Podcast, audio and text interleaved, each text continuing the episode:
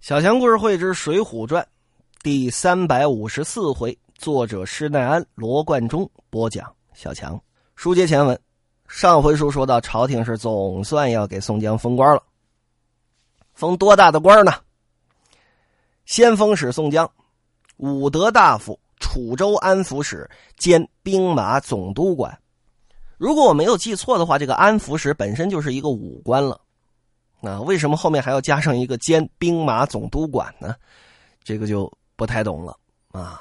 可能是，可能啊，我这么理解，施耐庵先生写这一笔呢，是为了给宋江掌握实际的兵权做铺垫。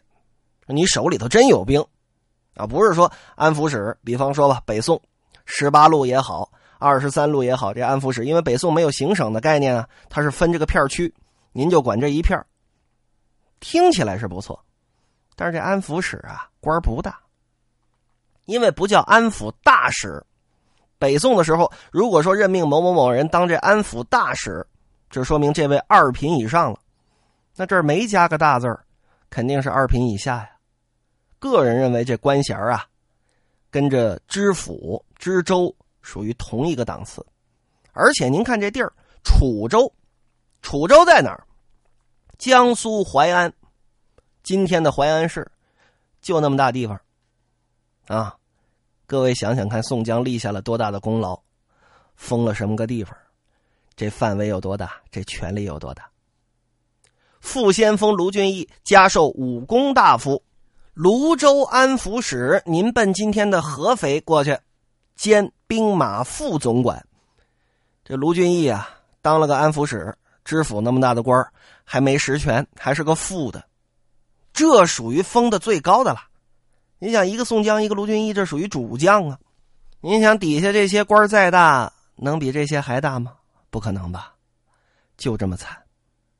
您再看朝廷赏这点东西，那是不能赏官啊，啊，还得赏钱呢。这点钱啊，上皇敕命，各个正偏将佐。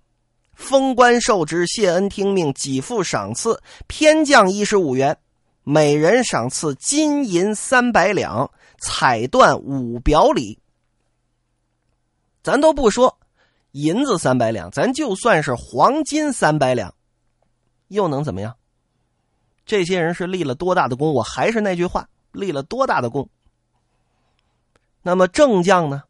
各赐黄金。啊，各赐金银五百两，彩缎八表里；先锋使宋江、卢俊义各赐金银一千两，锦缎十表里，玉花袍一套，名马一匹。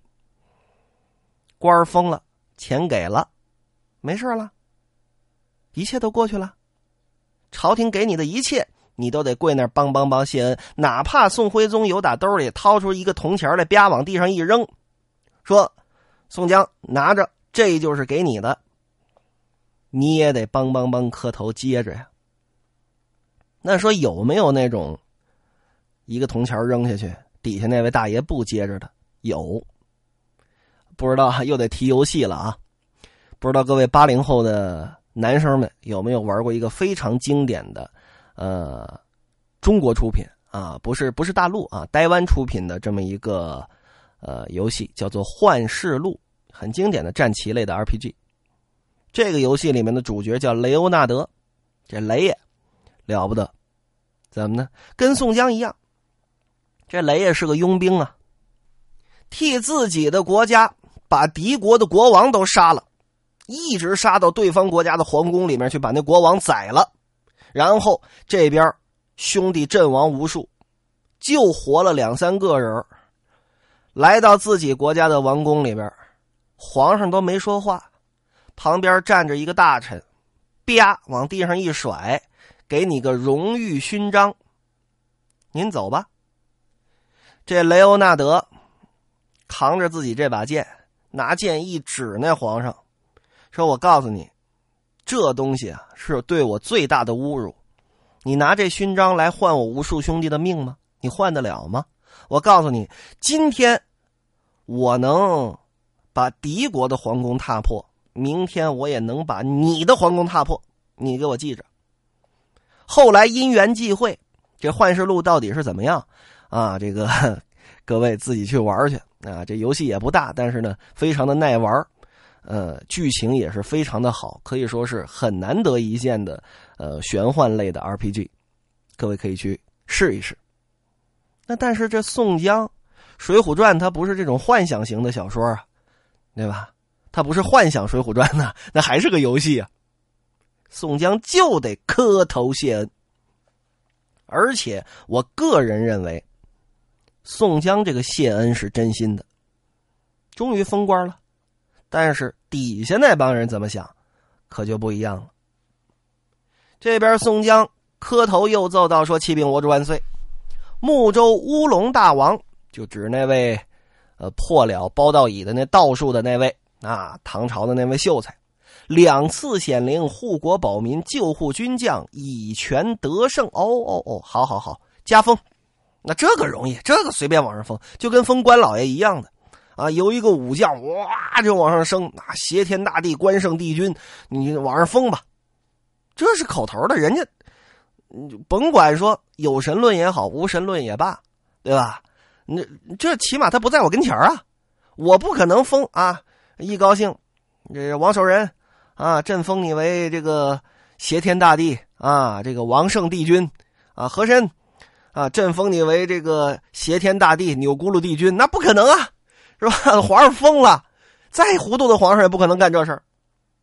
这加封死人容易，圣敕加封为忠敬灵德普佑福惠龙王，御笔改睦州为延州。改歙州为徽州，因是方腊造反之地，各带反文字体。清溪县改为淳安县，邦元洞开为山岛。本州库内之前建起乌龙大王庙，御赐匾额。原文上写：“至今古迹尚存。”江南之地，但被这方腊残破之所处，被害的人民皆免徭役三年。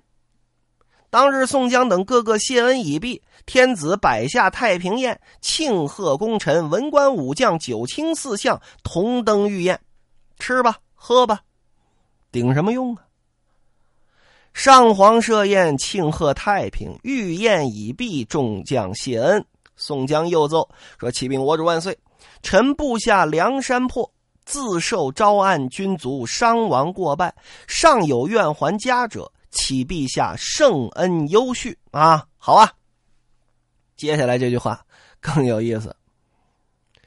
天子降旨说：“如愿为君者，赐钱一百，定捐十匹，于龙猛、虎威二营收操，月俸粮饷善瞻。如不愿者，赐钱二百，定捐十匹。”各令回乡为民当差，我但愿啊，宋徽宗传下的这个口旨，或者说施耐庵写的这一笔，这赏钱二百，应该是二百贯吧？嗯，这个他就算再抠门，也不可能是二百文、一百文呢，对吧？我希望是二百贯。如果按明朝，这个明朝，呃，永乐皇帝的时候，啊，儒林外史的时候，咱扯过这个点，啊，一贯钱。能换多少的银子呢？七百文的铜钱，官方铸就的好铜钱，七百文换一两银子。那么这一贯，以这个成书的元末明初这个时候来算的话，应该能够超过一两。所以咱往好了想，这是愿意回家的呢，给二百两银子；不愿意回家的呢，给一百两银子。但是呢，愿意回家的回去之后转业了，负责分配工作，啊，回去当差呀。这是原文写的，就是说你回去县衙门里当个班头啊，村子里你当个里正啊，哎，大概这意思，转业了。这边愿意从军的呢，收操，就是您到卫戍部队来。这个我又算了算，觉得还是不对劲儿。怎么呢？如果是不愿啊愿意回家者给二百两银子的话，那就跟前边。这地煞星的这酬劳差不多了，对吧？地煞星金银三百两，那就就不太对了。唯一就是说我个人能说得过去的一个理由是什么呢？就是说，呃，皇上给这些水浒当中的将领这些头目的是金子，啊，地煞星一人三百两黄金，天罡星一人五百两黄金，宋江、卢俊义一人一千两黄金。然后这些回家务农的呢，反正宋朝也有钱是吧？这就赏银子吧，这样还稍稍说得过去。宋江又奏道：“说臣生居于郓城县，获罪以来不敢还乡，乞圣上宽恩，给假回乡拜扫，省视亲族，却还楚州上任，未敢善变，祈请圣旨。”啊，好，好，好，好，好。接下来这个又阔气了。赏了宋江十万贯铜钱啊！你得去去啊，做这还乡之资。十万贯啊，一个生辰纲啪给出去了。当日饮宴席中，谢恩已毕，辞驾出朝。次日，中书省做太平宴，继续管待。三日，枢密院又宴请，其中张昭讨、刘都督、童枢密、从耿二参谋、王昭二大将，朝廷自升重爵，人家进爵了。不在本话之内。太乙院提本奏请圣旨，将方腊在东京市曹上凌迟处死，活活的剐了三天。再说宋江奏请圣旨回家省亲，部下众军将，还是那句话，愿意当兵的您进卫戍部队，不愿意当兵的回家转业，您当这个就地方公安局，您当个片警去吧。差不多这意思，部下偏将亦各请受恩赐，听处管军管民，护境为官，官领诰命，个人赴任，与国安民。宋江这边分派已了，与众暂别，自引着自己的兄弟铁扇子宋清，带领随行军舰一二百人，挑着御物行李、衣装赏赐，离了东京汴梁，望着山东运城可走了。宋氏兄弟在马上，四个字的评语是衣锦还乡。余路无话，来到了郓城县宋家庄，乡中故旧、父老亲戚都出来迎接呀。宋江回到庄上，爹呀，我那……哎，傻了，哭了，怎么呢？老头刚死。灵柩还跟那儿摆着呢，哎呀！宋江、宋清一看呐，爹爹你怎么这等的无福？我等还未西前成孝啊！什么叫西前成孝啊？我等还未西前行孝，您怎么就死了呀？不胜的悲哀。这边庄丁、乡亲都来拜见宋江，庄院、田产、家私等物。老头还活着的时候，什么样？现在还是什么样？宋江跟庄上修设好事，请僧命道，修建功果，追荐自己父母的亡魂。州县的官僚探望不绝，择日选时亲赴太公灵柩高原安葬。是本州官员父亲母老、宾朋眷属近来送葬，不在话下。宋江还惦记着一位谁呀？当初给自己三卷天书的那位九天玄女娘娘。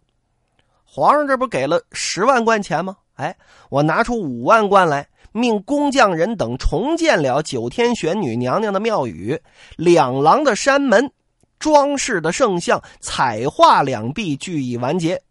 不觉再相日久，诚恐万岁见责，选日除了校服，又做了几日道场。请乡亲父老喝了这么一顿酒，吃了一顿饭，以叙离别之情。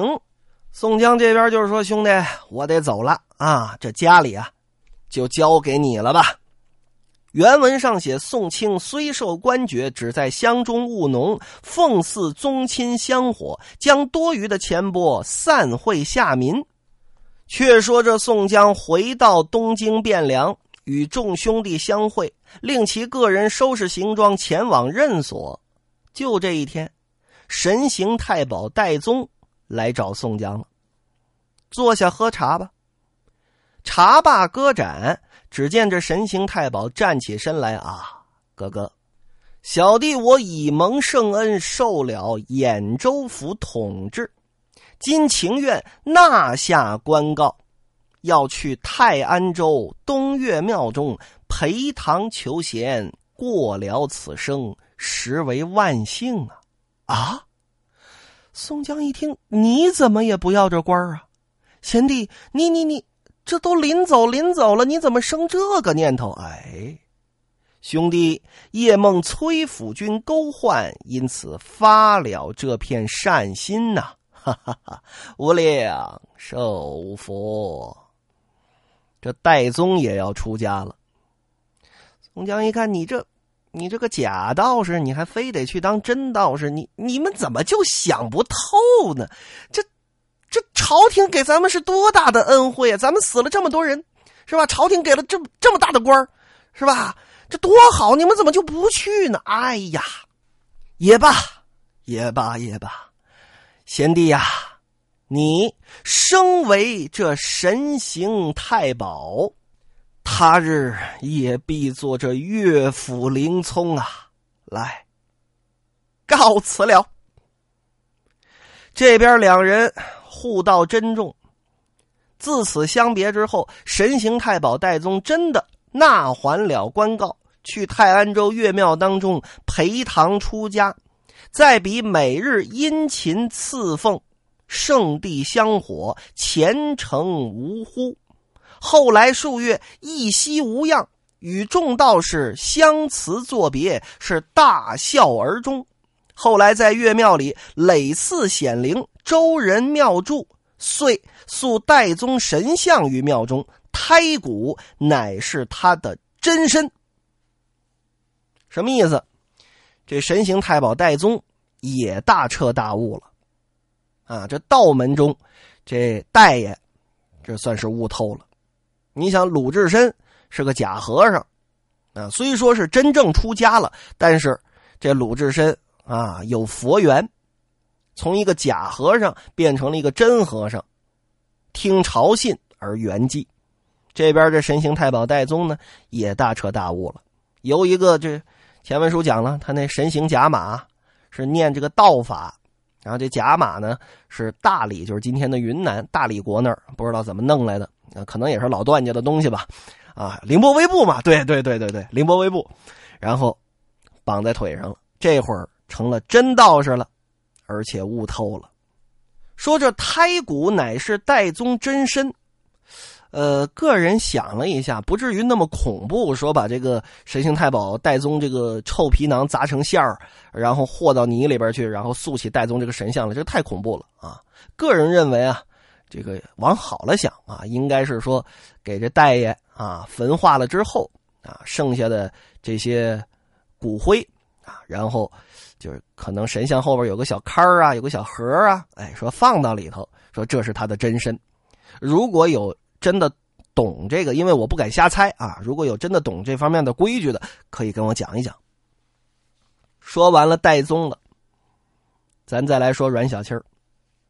阮小七受了皇命来辞宋江，去往盖天县做着都统制执事。一个县城就相当于县武装部的这么一个首长吧，哎，这个职位未及数月，有坏水啊！大将王领赵谭，还记得当初阮小七撕穿方腊那黄袍，拿着枪捅自己，啊，这仇呢，新仇旧恨一块算吧，累累于这童贯面前诉说阮小七的过失，说这小子啊。曾经穿着方腊的赭黄袍，龙衣玉带，虽是一时戏耍，我看这人不是好人，终究怀着造反之意，想要杀他呢。但是想了想，盖天县这个地方啊，地僻人蛮，如果真惹急了，真把人家惹惹窜了，随便这么一号召，又起了一支反贼，到时候咱可没宋江去平去了。这盖天县在哪儿呢？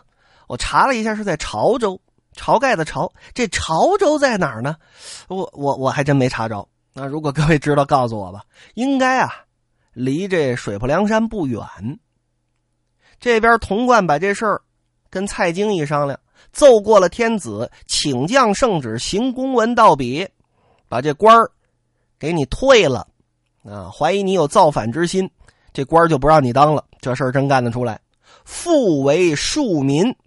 那说以阮七爷的这脾气，这事儿能忍吗？哎，还真就忍了，心中欢喜。回到梁山脚下，带着老母亲，梁山泊石碣村依然打鱼为生，奉养老母以终天年。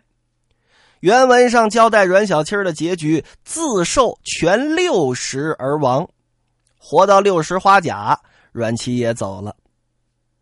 再说这小旋风柴进，在京师一听说怎么着，神行太保戴宗不要这官求贤当道士去了。又听说怎么着，朝廷追夺了阮小七的官告，就说这阮小七就因为带了一下方腊这冲天冠折黄袍。就要造反，就罚为庶民了。哎呀，柴爷一想，这亏我可吃的多了。我现在终于悟透了，这丹书铁卷不管用啊，顶个蛋用啊！我还跟方腊那当过驸马呢，那是真刀真枪的，真跟他闺女玩过几次命啊，是吧？这个，倘或日后奸臣得知。在天子面前献起谗言，追了我的诰命，岂不受辱吗？不如自食时务，免受其辱。推称说我得了中风了，不时举发，就可能我审着案子，来来来来来来来，就跟那发了。这杨角峰难以任用，不堪为官，情愿纳还官告，求贤为农。原文上写，这柴进。回到了沧州横海郡自己的家，是自在过活。忽然一日无疾而终，也没说活多大岁数，就是无疾而终走了。扑天雕李应呢，受了中山府都统制，赴任半年，闻知柴进求贤去了，自己也推。说我们这个羊角风啊，这中风啊，在我们《水浒传》里边不能说《水浒传》啊，水泊梁山上面它传染啊，我也被柴进传染了，不能为官，身达省院，缴纳官告，回到了故乡独龙岗村中过活，与这鬼脸儿杜兴一主一仆，做一方之富豪，俱得善终。大刀关胜在北京大名府，就是河北的大名。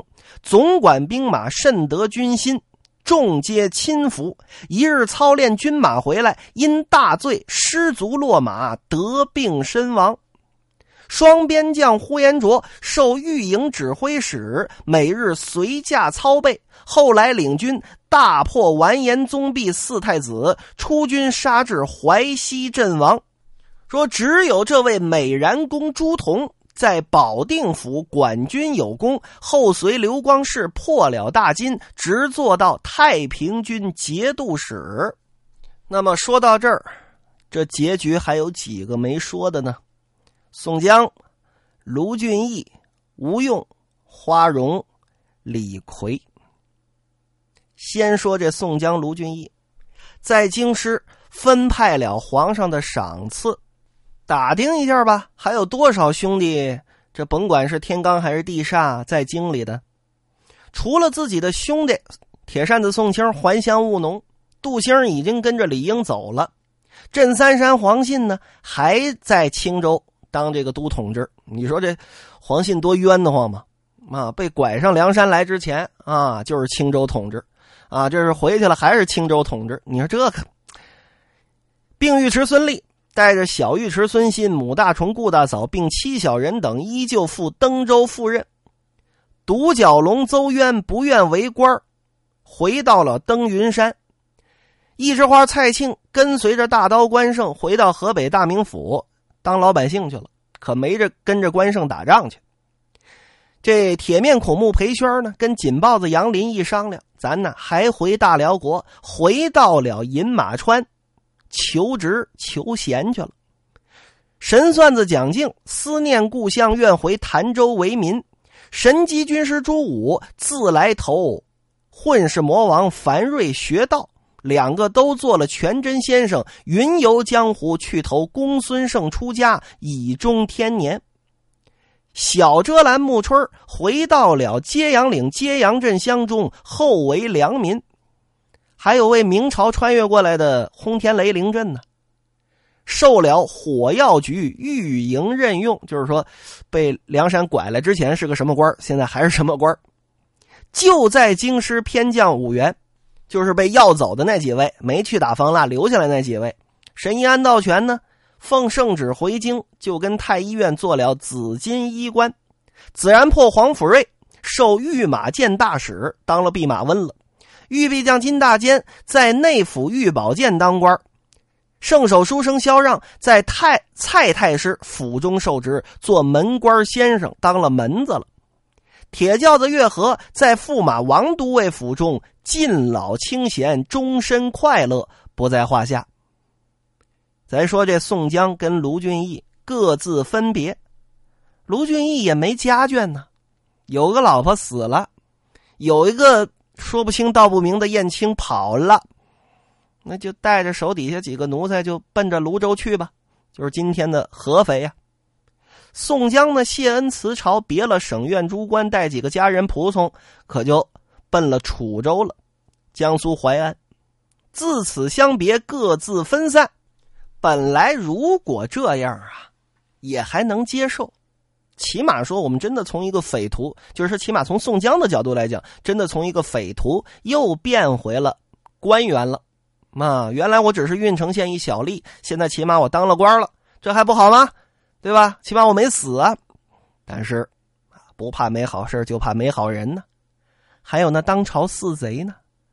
各位是否还记得当初宋江去打辽国的时候，欧阳侍郎那位小强觉得《水浒传》当中的神来之笔，那位欧阳侍郎跟宋江说的话：打了胜仗之后，赶紧花钱去打点高俅、童贯、杨戬、蔡京。